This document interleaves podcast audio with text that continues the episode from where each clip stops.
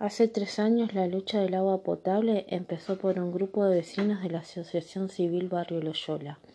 En noviembre del 2019 se dio a conocer que dicha agua no era potable para el consumo humano. El análisis de la Facultad de Ingeniería lo avaló, ya que los Ingeniería Química lo avaló, ya que los vecinos llevaron su propia muestra de agua y el resultado fue contundente. El, municipio empezó una campaña para espiar el reclamo, diciendo que el agua era potable y segura, mientras el agua salía de color marrón y con olor.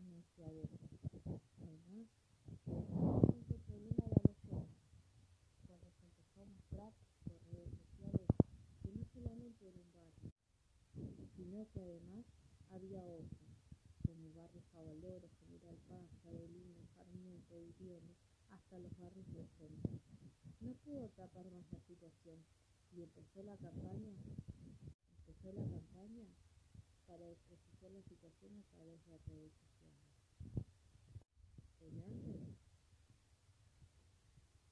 dio, dio pautas al municipio para poner a condición la situación del agua en la ciudad. Y así empezaron los trabajos, un poco tarde para los vecinos tuvieron que acostumbrar a vivir con cubas de agua para poder sobrevivir. En este, en este caso fue en Barrio Loyola. Seguimos comprando bidones para consumir. Cargo de la